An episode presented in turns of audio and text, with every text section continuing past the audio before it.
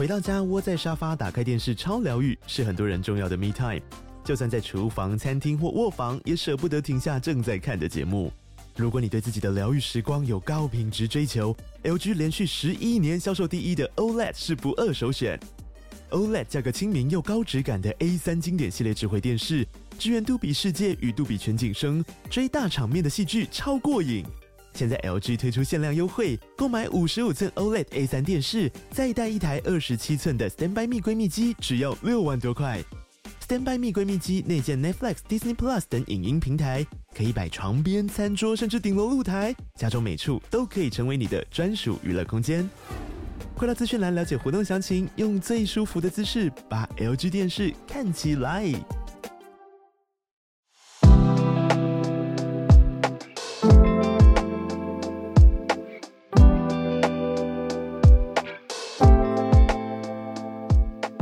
大家早安，欢迎来到今天一月三十号星期二的全球串联早安新闻。我是浩尔，跟大家一起度过今天早安新闻的时间。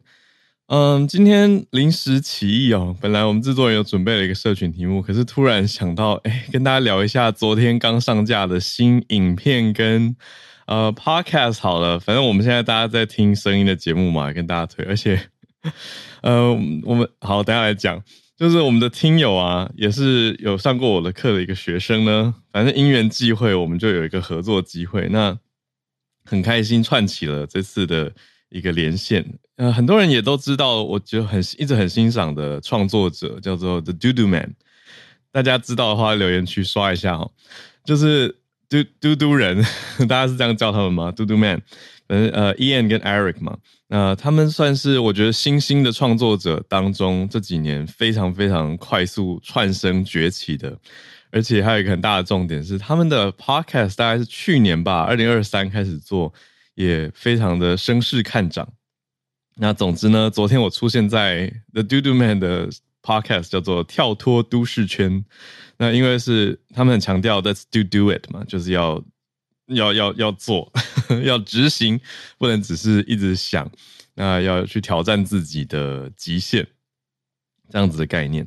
那本来 Eric 是呃一位精算师，那 Ian 是在苹果做包装工程师，大家比较知道他们的背景是这个样子。那他们就决定要毅然决然离职，开始展开自己的人生冒险，大概是这样子一个背景啦。那他们就开始。呃，创立了 YouTube 频道啊，跟 Podcast 的影音内容都非常的用心，就是想要去带着他的观众或听众们去拓展世界。那昨天新上架的那一集是我跟 Ian 在聊，我们就有我在里面，我特别准备了很多还没有跟大家在我们节目上聊过的故事，有一些可能略略有提过，反正大家有兴趣的话可以去听一下。哦，我看聊天室已经还蛮多人是都粉吗？哦，对对，我觉得大家喜欢的话，可以去看一下或听一下。我特别准备了一些故事，然后也从伊恩那边听到了很多很有趣的，因为他去过很多不同地方嘛。我觉得，诶，大家交流一下不一样的，在海外有的时候难免会遇到一些，嗯，不是那么的，不是那么开心的事情。那这个时候要怎么用外语，或者是用一些智慧，还有灵机应变的方式去突围跟解决问题哦。主要跟大家聊的是这个，那也带出说学英文的重要性了。好啦，所以总之跟大家分享一下这个跟创作有关的社群消息。那另外一个社群算是社群吗？也是跟创作作品有关系的，是我非常难得的去追了一部对岸的作品。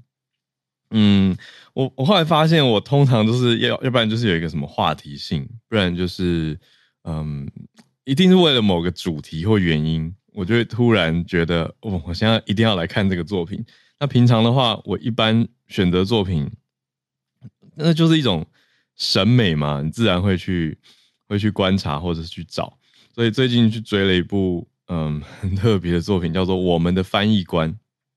嗯，上一次追翻译相关的主题或者连连续剧、电视剧。是我后来一转眼觉得好恐怖哦，时间过太快了。八年前，八年前有一部叫做《亲爱的翻译官》，是黄轩跟杨幂主演的。那这一次追的这部叫做《我们的翻译官》，是宋茜跟陈星旭他们主演的。总之呢，嗯，过了这么多年，又看了一个以翻译为主题的剧，但我还是要很诚实的跟大家说，整个剧我觉得我花我我花好多时间，它总共三十六集，那每一集大概四十五分钟，就算掐头去尾，整个噼里啪啦两倍速看完，也要花十几个小时，我就花了。好，是因为我学生他就问我说：“老师，你有看那个我们的翻译官吗？是演翻译的剧哦，演翻译的剧一定要去看啊。”就看以后发现翻译在里面的比例占非常非常低。好，但是它有趣的是呢，我就就说给大家听好了，他不见得要去看，我讲很诚实啊，我不是要推荐他，我只是跟大家讲说，OK，最近有这样的一部剧，它里面有意思的是，它呈现了真人翻译跟翻译机器、翻译机或者你说 AI 翻译之间的嗯市场上面竞争对决。或甚至合作的状态，那编剧也算蛮有趣的，把它编入了男女主角的人生故事了。就设定的上，设定上变成说是男女主角是过往的恋人，后来因故分手，结果现在女女主角成为了一个公司的首席翻译师、翻译员。那男主角去国外回来以后，开发了一台翻译机，那两边就变成一个 PK 的关系，就是演这种张力，你知道吗？但看到后面，我就想说，翻译的比例也太低了 真的真的有想看翻译相关的话，可以看第一集跟最后一集。好，我讲完了。All right，这是今天社群上面关于创作者还有影视创作跟大家临时起意来聊的。那另外一个国际上面看到了一个很奇妙的社群消息，可能明天跟大家再聊聊吧。好，我们来整理一下今天的四大题目了。今天四大题目。我们要从蛮多不同的角度去切的，刚好四个是不同的地方的消息。好，第一个是看到比较严肃一点的题目，也就是以哈战争，还有也有人讲加萨战争以来呢，第一次传出了美军嗯有上升的消息。好，这是真的是从十月七号，我们讲以哈战争爆发，或者哈马斯，哈马斯他。去对以色列攻击嘛，那战争就可以说是开开战开战了，开打了。从那个时候到现在，美军没有发生过这种遇袭伤亡的事件，但现在却发生了。呃，这样的事情之后呢，大家比较关注的是，那美国到底要怎么样应对，甚至说拜登会怎么反击呢？嗯，这个是大家比较关注的焦点。我们放在第一题。第二题是重大的嗯经济消息。好，我们讲过恒大这个房呃，应该说不动产或者是建设集团嘛。那这个集团现在在香港有了一个判决的结果，是香港的法院跟恒大这个集团发出了清盘令。什么意思呢？呃，这个对于中国的房市或者房地产的。效应当然是更糟的，可以说是在这个时节又了一又来了一波打击，所以它的来龙去脉稍微整理在第二题，也跟大家讲一下接下来代表的意义。第三题则是法国的农民，我们看到法国农民他们现在在控诉说，我我记得我们在早安新闻的双豆妈妈她有分享过德国的农民上街头抗议，那现在是法国的农民。同样也上街头抗议，那讲说要准备来围困巴黎了，要争取更高的工资跟条件。他们说竞争不公，等一下来了解怎么回事。放第三、第四题算是商业题，蛮有意思的，号称美国 PTT，这是我们给的昵称啦，就是叫 Reddit 这个乡民，嗯，对，简单说是美国乡民聚集地嘛，R E D D I T Reddit。有了一个新的商业消息传出，说在两个月三月的时候即将要上市哦，而且估值蛮高的耶，有机会说用五十亿美元的估值来首次公开募股，就是上市股票上市，所谓的 IPO。哇哦，PTT IPO 吗？这是美版 PTT，就是当然美国你说人口啊，它的用户量啊等等，都跟台湾的 PTT 当然比起来大上许多啦，可是。可以到上市，那它有这么大的潜力吗？接下来有这么看好吗？我们放在第四题哦。就先一题一题来喽。我们就先从这个加萨战争传出美军的丧生开始谈谈，到底是怎么一回事哦。主要发生地点是在约旦，约旦的一个基地现在受到了攻击之后，有三名的美军丧生。大家就在看说，哇，这个拜登会如何回复呢？我们看到各个不同媒体的报道，整理一下《纽约时报》的重点，呈现的是伊朗有讲到说。持续的支持一些武装团体嘛，包括哈马斯。那除此之外，呃，这一阵子大家一直在看比较跑移往地地图位置往南边移的话，红海这一大个海旁边的也门这边有所谓的 Houthis 啊，那也是由伊朗所支持。可是我们先拉回现在看的哈马斯哦。主要是在这个地方，哈马斯，我们看到中东地区对于美军发动的攻击合计有一百五十次以上。可是拜登到目前为止回应其实都还算平和跟小心。那拜登他的概念就是忽略，因为这些攻击也说实在的是大多拦截了下来，或者是没有造成严重的损害嘛。可是呢，这一次却非同小可。这次传出了美军的丧生，应该不能再用这个等级原来的等级去回应了。过去拜登他除了嗯不不回应、不特别提以外，他有时候会是授权美军去回应，给予一些打击，比如说锁定一些攻击的建筑啊、武器啊、基础设施等等来回应跟回击嘛。那拜登的顾问现在是用视讯跟拜登开会，也谈到说。必须要有不同的回应，可是美国在美国国内变成了一种政党攻防的议题，共和党的人就开始在批评拜登说：“你现在一定要对伊朗境内目标发动攻击啊，不然就是一个 coward，你就是一个懦夫。”用这个方式去逼迫或者要求拜登要有更高层级的回应，否则难道美国人是被打假的吗？那？可是拜登现在在演你的是这个回应的力度跟力道，而且如果美国回的太重，本来就已经牵涉在其中的美国会不会被卷入到以哈冲突之中，变得更严重呢？那这是拜登现在必须要去面临的。好，那各家的智库啊学者当然就在分析说，怎么样才可以在恰如其分的份上，在这个点上给予适合的回应。现在。大家还在等，还在看哦。那美国的官员私底下也跟一些媒体透露，讲说，当然不认为是伊朗要跟美国直接开战。可是，你难道说人命是这种哦不小心或是意外损伤的来解释吗？难道就可以回应的好吗？回应的了吗？这个位置是在约旦的东北边哦，已经已经到靠近叙利亚这边了，是。美国在设定在当初的一个军事基地叫做 Tower Twenty Two，是无人机的攻击，造成了三位美军丧命。这是我们今天第一大消息，所以还在等后续啊，大家就要继续看。但更凸显的是，美国在这中间，你说他扮演重要的角色，但是却也有这样子的尴尬。我们看到第二题，讲到恒大的事情。好，现在最新的消息是，香港的法院跟恒大来发出了一个所谓的清盘令。恒大的事情从二零二一年爆发，大家就在谈了。为什么呢？那个时候中国恒大就爆出了现金浩劫嘛，就是他的现金没了。而且经过了几个月的违约之后呢，很多投资者都在说：“诶，我们是不是可以去抢购这家地产开发商他给出来的一些折价的拍卖？”那都在说中国政府绝对是会救他的吧？大家在压着这个宝吗？或者压着这个注在心里面下。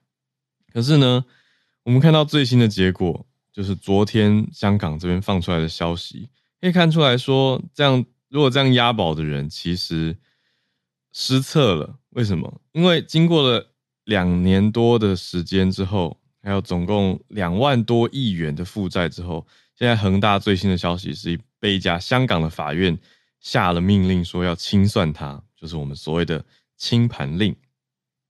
那清算 liquidate 掉之后，它它等于就 就是要结束啦。那在这个情况下，意思是政府中国政府还没有出手相救，所以那些押宝押注的人也没有赚到什么甜头了。那它相对的价值，如果现在市值已经很低的话，清算掉也不会有什么赚。那这样子的情况下，就变成说有一些律师他们要来抢，他们要试着去找跟抢恒大任何可以出售的资产，赶快大家来抢了嘛。那现在香港最新的是说，恒大的律师们他们努力想要在最后一刻去跟香港的法院达成协议，他们提出说，哎，你这样清算的话，会对恒大有很大的冲击跟影响啊。也没办法帮这些债权人拿回他们的资金啊，等于就是把公司结掉而已。可是那本来的这些债权人呢，他们想要用更多的时间去来跟恒大的债权人去达成协议。可是经过了四十分钟的辩论之后，香港的这次主审的法官是一位叫做陈静芬法官 Linda Chan，他就做出了一个裁裁决哦。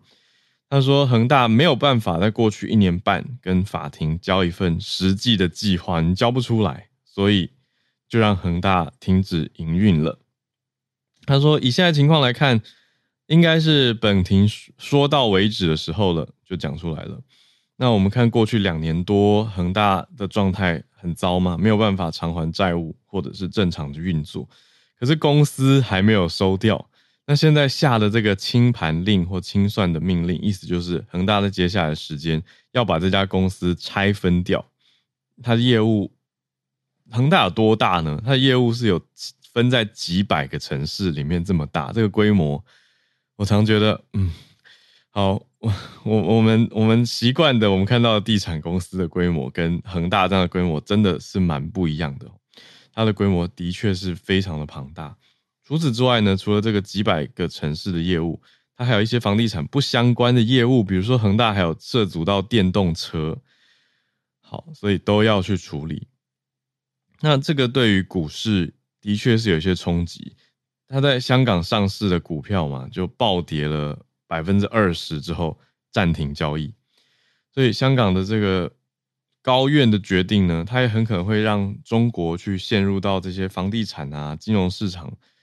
的啊，本来就在困境里面的这些行业或者公司们受到更大的冲击跟影响，特别是金融市场，现在整体看起来对于中国经济的发展是蛮担忧的，不是一个什么乐观的景况。好，那大家就在看说，哎、那还有一些外资撤走以后，到底要怎么办呢、啊？这也是现在大家在看的。那关于这个所谓的清盘令呢，它的后续效应。嗯，到底谁受损严重？我们关特别关注到境外的债权人损失也是非常惨重的。那这个房地产的消息，还有股市的消息，都是很大的冲击啊。那对于中国现在本来就已经不是很好的经济状况来说，可以更说是屋漏偏逢连夜雨啊，雪上加霜，更加的严重。那本来中国呃，本来许多的分析师是在讲说，诶，这个清盘虽然延了很久，可是。从港股的反应看起来，刚刚讲说，哎，恒大本身跌了很多嘛，就停止交易。可是对于港股整体来说，分析师是认为冲击又还算是有限，还在预期说，那北京还是有可能会去协助同样面对这些债务危机的其他中国的企业哦，特别是房房地产的企业，所以短期内应该不会出现类似。中国房企的这些，嗯，说清盘的个案，意思是恒大虽然是一个，可是恒大很大啊，这是大家在意的点哦。那恒大的回应当然还是有了一个，嗯，写了一个很中规中矩的，说会稳定推进，来确保交楼就是交屋的意思哦，等这些重点的工作，毕竟它还是一个地产商。可是这次对于境外的清盘申请。呈现出来的是，嗯，恒大真的是经营有困难，没办法再继续下去了。可是他许多的海外债权人损失也是非常重大的。整整体分析下来，可能这个清算工作还要花个几年，不会这么快就完成。那除了恒大资产，它主要在中国嘛？那中国现在是香港下的这个清盘令，可是中国方呢？北京政府这边会不会有一些动作呢？他也有很多的债权人呐、啊，那如果现在是香港这边下令，可是他在中国本地不清盘的话，这些资产还是不会到债权人的手中。嗯，所以交屋当然是北京当局期望恒大可以做到的，就是现在已经呃已经卖出去的房子就是要交嘛。讲讲这个就讲的，嗯，这不是很合理的事情吗？对，但是对恒大来说，不见得是做得到的事情。所以这个所谓的清算的骨牌效应。还会再有更多的后续效应影响，所以如果你有相关的一些 投资啊，或者是相关的关注的话，绝对是要紧盯着这一题的。好，这是我们今天第二题，恒大在香港这边最新的消息。我们来转往欧洲去看看，法国的农民为什么要提出抗议呢？他们发生了什么事情？有什么样的条件呢？法国农民。现在这个画面哦，实在是非常的接近双豆妈妈讲德国的抗议，因为我想大家应该还是很有印象吧。双豆妈才刚讲说，哇，把印影机啊这些拖曳的农具啊都开到街头了。现在法国的画面非常的接近哎，不过呢还没有到巴黎市区，这个画面主要是出现在他们刻意的设计跟安排去封锁一条高速公路，所以就把这些拖曳的大机器啊、农具机啊。都开到高速公路上面，挡住了交通去路。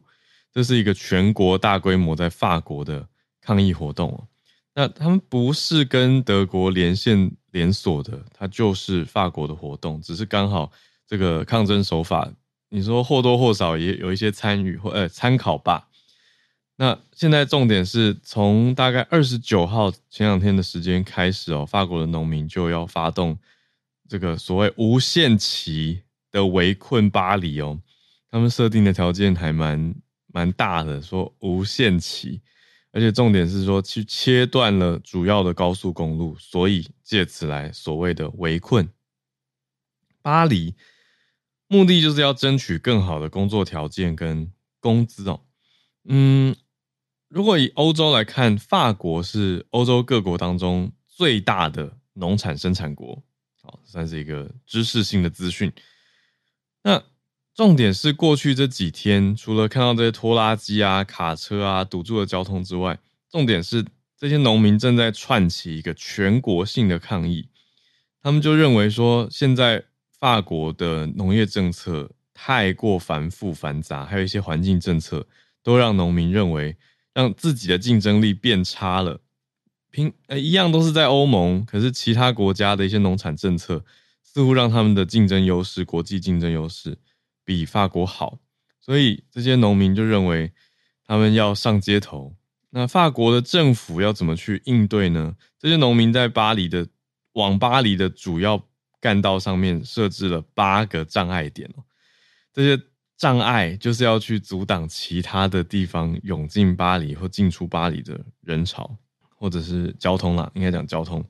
那法国政府必须要去应对，就已经提出说要派出一万五千名的警察，还有准军事宪兵来做回应哦。可是他们有要求部队要温和的应对这些农民抗议。法国内政部的官员呈现出来的说法是说：哦，我们不会让政府大楼啊、税务大楼或者商店被破坏的。那阻止运输外国农产品的这些卡车呢，我们也不会去阻挡啦。啊，说外国农产品卡车，他们也不会去挡。就是这些农民在抗议的对象，就是说，哎，这些嗯外国农产品进来啊，是一种竞争的问题。但内政部的角度是说，要阻止这样子的抗争行动，那避免这些抗争或甚至冲突再进一步的升高。好，大家在谈呢。我们看到法国的呃总理，我们有提过这位年轻的新总理艾塔尔，他也在这几天有所作为。他二十八号的时候去访问了，拜访了一个农场嘛。他在这个地方就希望去解决这些农民的担忧。他就讲到说，哎，我们来看看到底怎么样可以去回应这些农民的需求。他们觉得不公平竞争等等。他说。对，嗯，法国的一些环境法规现在是禁止法国农民使用意大利或者是其他邻国仍然还有权利使用的一些产品。那连总理都说，他认为他同意农民的说法，他说这样不太对，就是过度的严格啦，环境法规一定是呃概念上是要保护环境，但是却对农民施加了一些限制。可是农民不能用这些产品之后，反而跟其他的邻近国家比起来，觉得农业上面有劣势嘛？那农民也说，还是受够了一些他们自己的工作条件。所以除了刚他们跟总理讲的，总理也同意的点以外，农民也认为说工资下降了啊，养老金太低了，还有繁琐的政府规定等等。但农民们还在继续动员，而且。从这个所谓的围困巴黎是二十九号才开始，所以现在无限期才刚刚开始呢，大家还在继续看。那刚刚讲的几个点，就是政府方的一些回应啊，跟他们打算怎么去应对。那另外还有一个很大的重点是，去年欧盟通过了一个自然复育法，这也是这次的争议当中，因为这个自然复育法里面有规定说，因为要因应最新的生物多样性要求，所以有一些农地。要必须休耕，所以对于农民来说，都觉得你要做环保是好的事情，可是你冲击到我的事业、我的产业，这就不行了。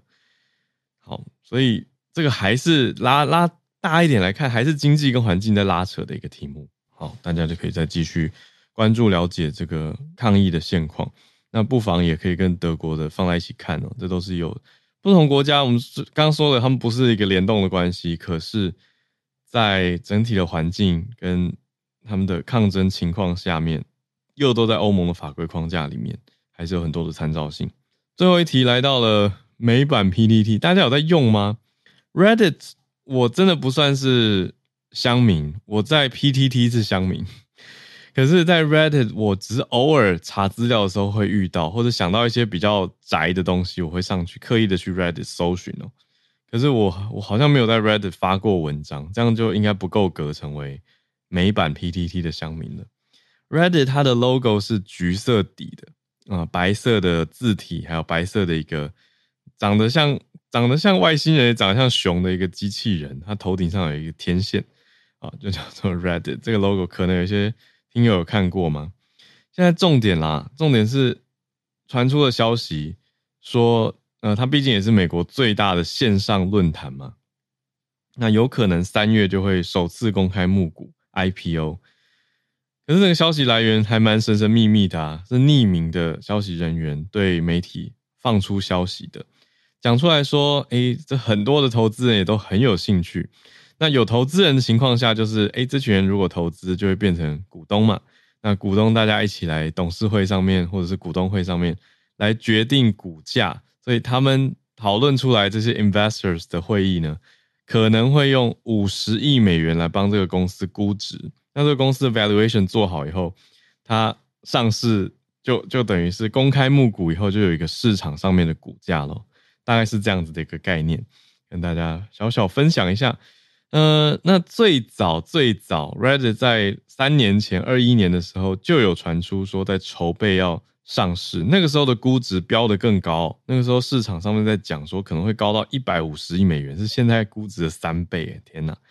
那到了前年二二年的时候，三月也挑选了银行要来帮助他们上市，可是当时是联准会升息，大家还有印象吗？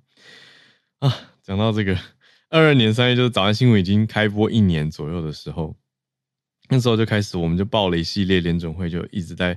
升息啊，在要处理通膨的问题嘛，要减缓通膨的冲击。那另外市场也在规避一些风险。那个时候的情况并不是非常的，呃，有余裕吗？可以这样讲，大家的情况，COVID 进展当中啊，所以最后还是没有上市。那到现在，现在最新消息也只是说三月可能会有而已，大家还在看。那如果真的要的话，二月底就要申请上市了，要送件。三月初可能就要去办所谓的 road show，就是巡回的说明。啊，三月底有可能会完成他们正式 IPO，意思就是如果有在玩美股的，啊，以后就可以买到 Reddit 的股票，哎，才是一个很奇妙的感觉。到底有没有这么看好呢？这个大家自己来决定哦，或者自己去继续去观察。那现在光是它的这个估值，我觉得就很有的讨论了。一个论坛可以做到。价值五十亿美元，它有哪些厉害的商业模式啊？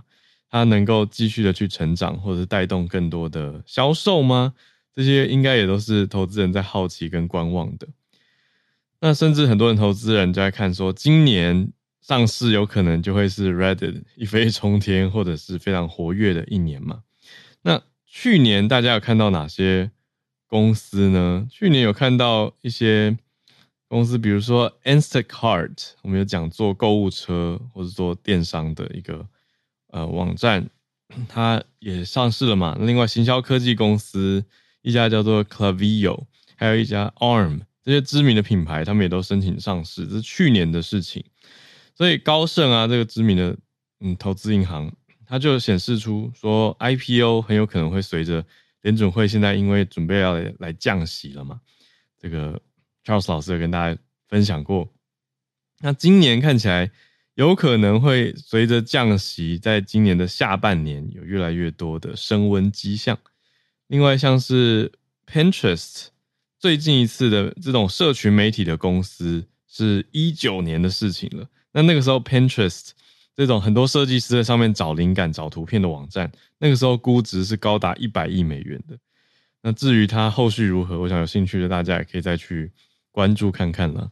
总之，现在 Reddit 要有所估值也不低，可是其实说起来已经比二一年那个时候的这种热度啊降低很多了啦。诶，五十亿美跟一百五十亿美 是非常大的规模落差。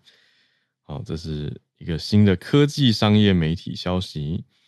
以上是我们今天的四题新闻盘点，现在准备来进全球串联的时间，看看各位听友有没有什么想要来跟大家分享的，包括慢新闻啊、后续的追踪整理等等。好，我谢谢几位热心的听友，我看到有消息整理来跟我们分享。首先就来邀请从温哥华跟我们连线的信奇老师，老师早安。哈尔早，嗯，三年周三周年快乐。谢谢。老师看，老师讲的是我今天是 Clubhouse 才看得到一个红色的气球，我就表示我是呃去年、前年或是大前年的这一天注册。那我知道我是二一年办的账号嘛，所以 没错。谢谢老师。呃，我今天就是呃，因为美国军人他被三名被无人机这样子啊设计丧生嘛。那刚好我们加拿大有另外一则新闻，它原本的新闻是在路透社出来的，可是，在 Globe and Mail 也可以看得到。嗯、那这则新闻是，呃，加拿渥太华就是联邦政府决定取消对土耳其的无人机的一些高级的技术，就是武器级的技术的输出。那二零，呃，在我的 bio 里面，嗯。在二零呃二零二二年吧，二零二零年的时候，加拿大政府发现，呃，他们给土耳其的这些技术呢，被土耳其所制造出来的一些无人机用在啊、呃，销售给了一个另外一个国家，叫做亚塞拜然。嗯、那亚塞拜然在攻击阿尔米尼。Armenia 的时候，用了这些土耳其制造的一些武器，无人机武器。嗯、那所以因为这个原因，二零二零年的时候，他放了一个禁令，就是禁止出售这样子的技术给土耳其。嗯，那由于最近，嗯，不好意思，由于最近土耳其同意，而且呃，同意瑞典进入 NATO，那。加拿大渥太华决定就是示好，然后取消这个禁令，但是他会案子啊、呃，依每个案子去做审查，而且他又跟土耳其讲说，如果让他们发现输出的这些呃技术如果被运用在不当的使用的话，他也有可，他也有取消输出的。嗯，决定权就对了。那这整个新闻让我想到，就是土耳其在这现在的一些呃俄乌战争所 play 所所扮演的一个角色。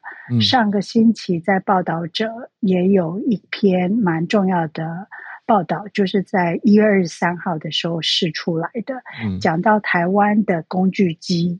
嗯。它虽然呃，在美国俄乌战争爆发以后，美国有很多的禁令，尤其是工具机不能给输出给苏俄，可是台湾还是有非常多的。你如果看到我的大头照，就是报道里面的它的上升，二月中间有一条线，可能很难看得到。中间有一条线，就是俄乌战争爆发的时候，那个时候就下了很多的禁令，很多连工具机、车床啊这些啊、呃、都不能输出给苏俄。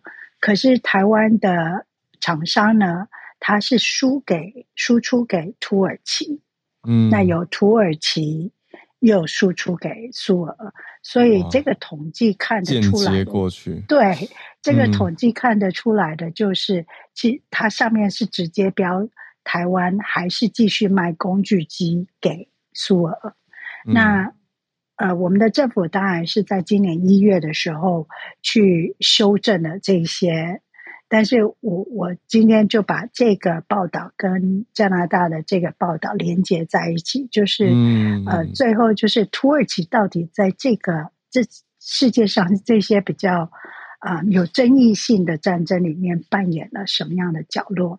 那也许，呃，台湾的输出，呃，如果是武器级的，或是工具机级的，或是等等，也许要参考一下其他的国家是怎么看待，然后面对土耳其他所扮演的角色。以上是我的，嗯、谢谢。哇，谢谢老师这个整理跟串联。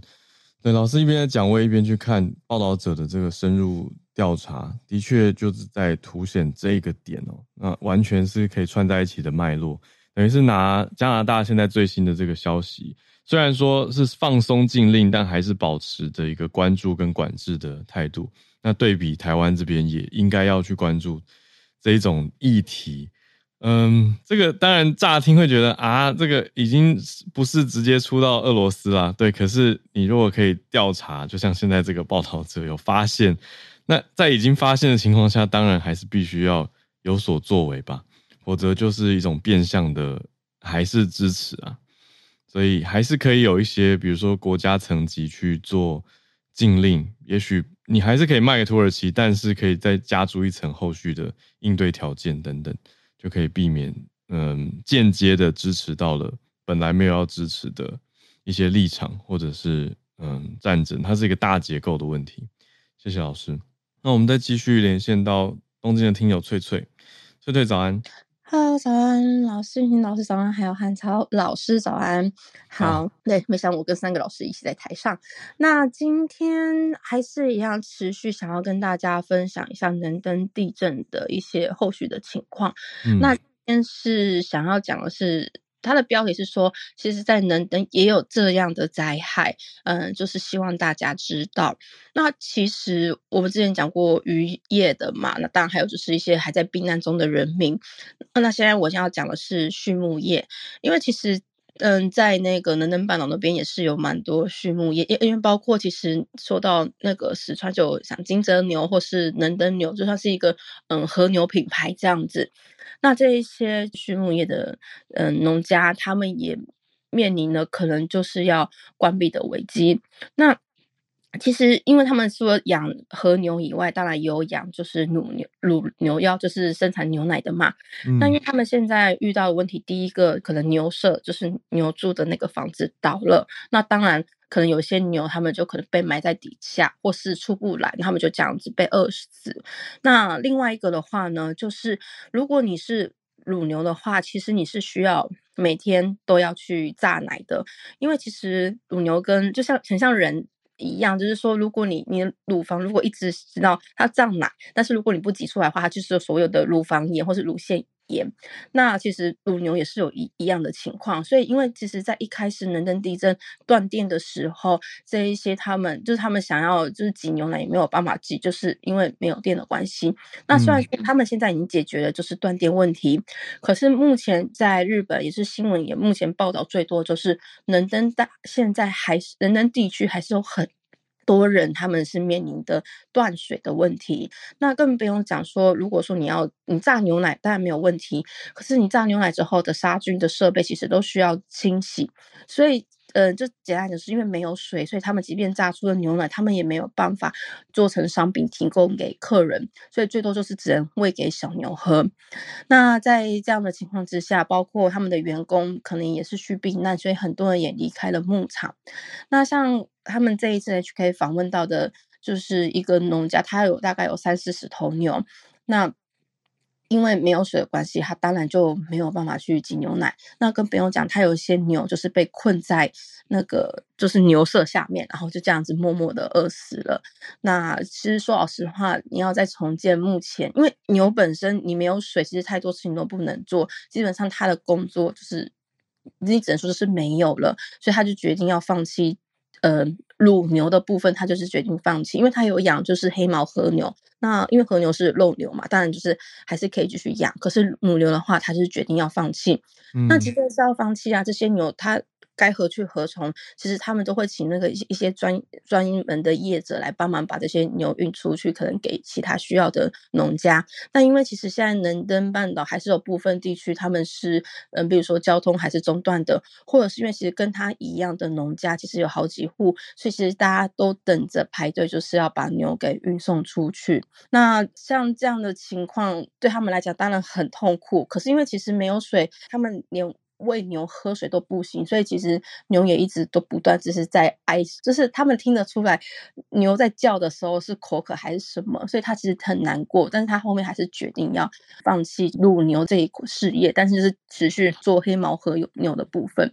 嗯，嗯，那关于水的部分，其实不只是我这次报道到的，那我还有看到其他新闻是说，其实有很。多的老人家，他们因为断水的情况，他们没有去洗澡。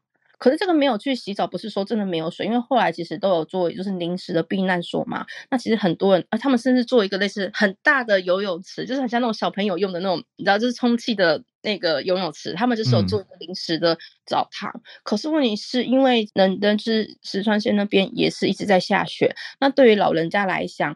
他们虽然可以去澡堂沐浴，可是就是温差。他们很怕，就是因为温差的关系，可能会引起什么高血压、心脏病，所以有很有部分的老人家，他们其实我看到的是一两个礼拜前的新闻，就是他们近两个礼拜都没有洗过澡。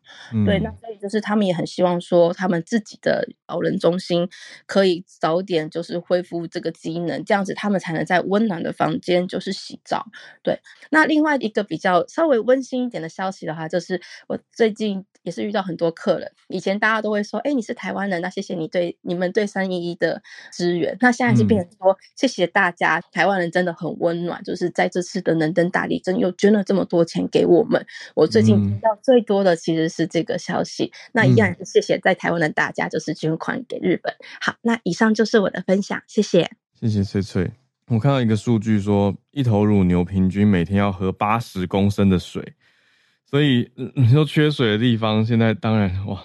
想到这个量，就觉得真的很难去供应乳牛。也看到有一个酪农，他把四十头乳牛卖掉，就像翠翠刚刚说的，他们要选择继续养肉牛，但肉牛也要喝水啊，所以这是其实都还是有很大的冲击影响。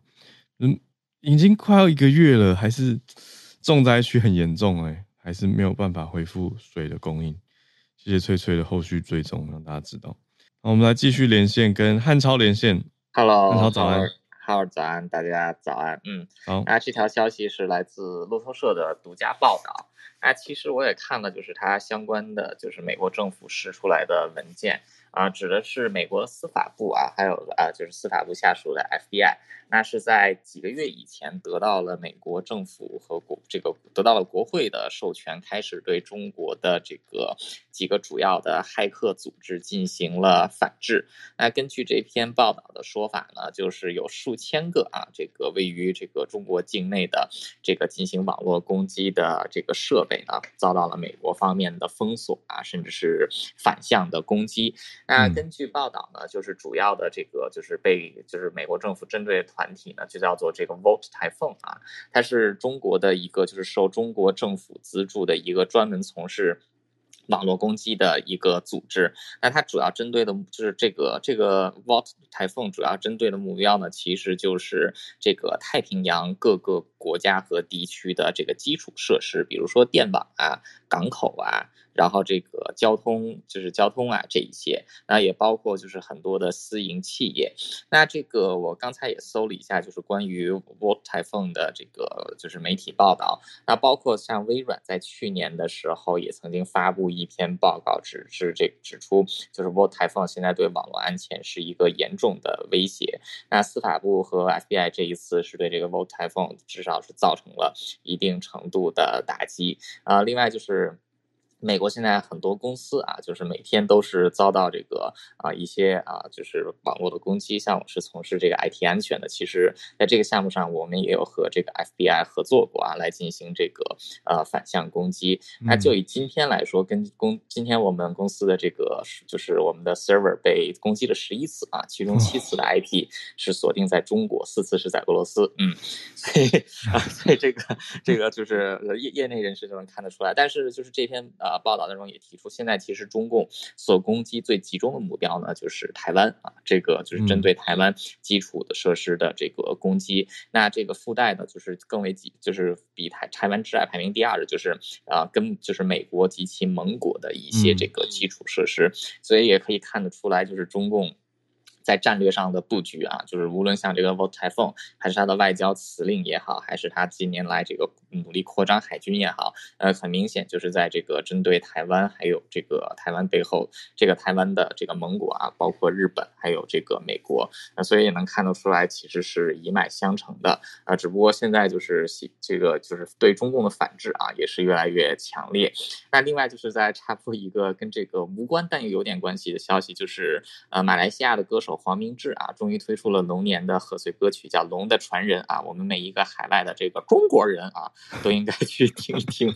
然后另外就是在他的这个就是 YouTube 的这个 MV 下面啊，就是啊上个礼拜出名的英国的钢琴家 Doctor K 啊也留言，就是表示非常喜欢这首歌曲啊，就是有机会希望能和黄明志一起合作啊。所以黄明志也展出了这个正面回应。我觉得这个合作歌曲的题目，嗯，我觉得合作歌曲的题目可能就叫 Don't Touch Her。啊，这个也成为了二零二一年的第二零二四年的，不好意思，为什么为什么是 Don't Touch Her？对，就是可也成了二零二四年的第一个这个网络迷因啊。这个 Doctor K 也非常喜欢自嘲，就是以自己为素材剪了一个这个这个 remix，就叫做 Don't Touch Her 啊。今天这个上传的，现在已经有五十多万。那个 Her 是什么？是维尼熊吗？啊，没有，就是当时在那个就是那个车站起争执的时候，不是他就是这个 Doctor K 不就指着那个那个女生手里的中国国旗。然后，然后结果他一指就碰了一下那个国旗，然后旁边那个那个男的不就非常凶狠的大喊：“这个 Don't touch her, Don't touch her。”所以他就剪了一对，所以他就剪了一个这个 remix，就叫做 Don't touch her 啊。所以我觉得黄明志如果跟他合作，希望能够推出一首叫 Don't touch her 的歌暖心歌曲啊，让大家来共同听一听。但是这个台湾台湾人作为也是啊海外的中国人，大家一定要去听一下黄明志的这个《龙的传人》啊，这个一定要知道。等一下收播再放好了。嗯，所以我们一定都是这个，就要一定都是。是这个龙的传人啊，这个我是龙虾啊，这个 Howard 可以当龙眼或者龙心面，嗯，就是这样。谢谢汉超，呃，这个好有趣，哇，对啊，从你刚网络攻击然后连连接过来，还是有关联啦。我是看到大概一个多月前吧，有注意到，其实美国那个时候就有联合，这个比较特别，美国有联合台湾跟印度一起来做一个反中国网络攻击的合作联盟嘛。那印度有一个智库。呃，是叫做什么联合兵种协会，他们就有办相关的主题啦，是上个月十二月的时候在在谈的，就这个这个框架里面就在提到说，诶，连印度其实也在关注这个议题啊，因为除了我觉得印度大概第三名吧，刚刚汉超不是讲第一名台湾被锁定在第二名美国嘛，印度也认为自己是被常常遭受网络攻击的国家，所以也开始跟台湾联手了，这是上个月底的消息。那我想一定汉超也有关注到这个啊，因为你是领域里面的人。那你刚讲的那个路透社的报道倒是非常非常的新，这个 Vote Typhoon 的消息在路透社独家，这个有兴趣大家也可以再去细看哦。不过的确重点刚刚汉超都帮大家整理出来了。那至于这个黄明志的 新作品，我现在还没听，可是。看到画面上就出现了一个穿着龙袍、黄袍加身，然后脸上贴着像素、很像素化的维尼熊的那个面罩，就知道是来搞笑的，所以 一定是很趣味的吧？那至于 Doctor K，我我后来想到，我还没有在节目上面跟大家讲一下后续哦，就是我们前几天还是上个礼拜啊，应该是上个礼拜嘛，上个礼拜跟大家讲到，有一天的社群消息不是分享了说，Doctor K 在英国这个 St. Pancras 车站都会弹钢琴的一位算创作者，他跟几位拿着挥舞的五星旗的中国人有一些冲突跟争执嘛。有趣的发展是，后来我的感觉是，Doctor K 好像加入了什么反共联盟一样，非常非常的可爱。就是他开始拿维尼熊的头像啊，还有旁边旁边小女生也拿着维尼熊的娃娃，甚至那一台钢琴现在上面还挂了挂了香港的雨伞运动的“愿荣光归于香港”的这种图案，还有时代革命啊等等这些。旗帜，它变成一台反共钢琴诶，那个地方变成一个反共圣地，实在是非常非常的奇妙。因为有很多人就在解析嘛，就是说哦，为什么他要这样做呢？因为他拿出了这个维尼熊之后，理论上啦，这些呃当时去闹场的或者影响到他的这些呃，你说共产人呢，就没有办法再前进了。因为如果一旦出现跟维尼熊同框的话，同镜头的话，他们就会很难处理嘛。我想说，好吧，这是什么叫做用你的魔法来攻击你的意思吗？就像很多人写说什么密码啊，就是如果不想要被盗用的话，你就要在画面上面浮水印写八九六四等等。我就觉得，这其实说起来有点无奈耶，这是没办法中的办法。我在想说，我什么时候会被逼到这种情况？我在想，如果我的东西被盗用很严重，我可能才会祭出这一招吧，不然。的确，它很有趣的是，台湾到现在还是有一些人看不懂，说你为什么要标八九六四哦，真的哦。那有的人会想说，干嘛放维尼熊哦？可是有在关注这些议题的人，其实应该就知道这几个呃数字啊，还有文化符码，已经变成一个很敏感的象征符号。那当然，黄明志也没有放过。可是我没有想到，Doctor K 也来回应，变成了一个什么国际反共联盟，实在是太有趣了。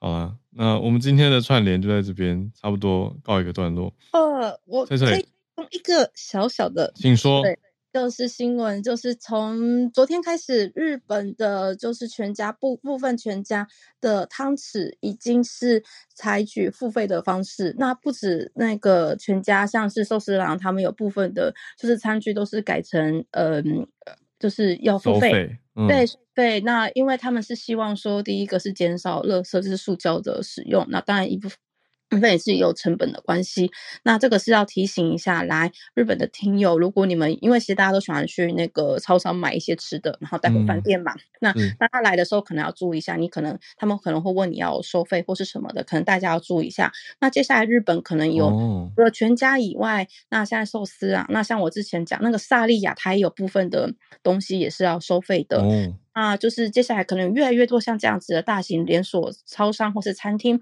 他们会有部分的东西从免费变成要收费。那所以其实如果大家来日本玩的时候，真的要注意一下，因为你可能会发现怎么钱不一样或者什么的，就是希望大家可以注意，不要变成纠纷这样子。好，小小的提醒一下，谢谢。哦，谢谢翠翠，有我找到这个消息了。现在说一，它会分阶段导入，诶，目前有机会大家会遇到，因为一百家门店会先开始。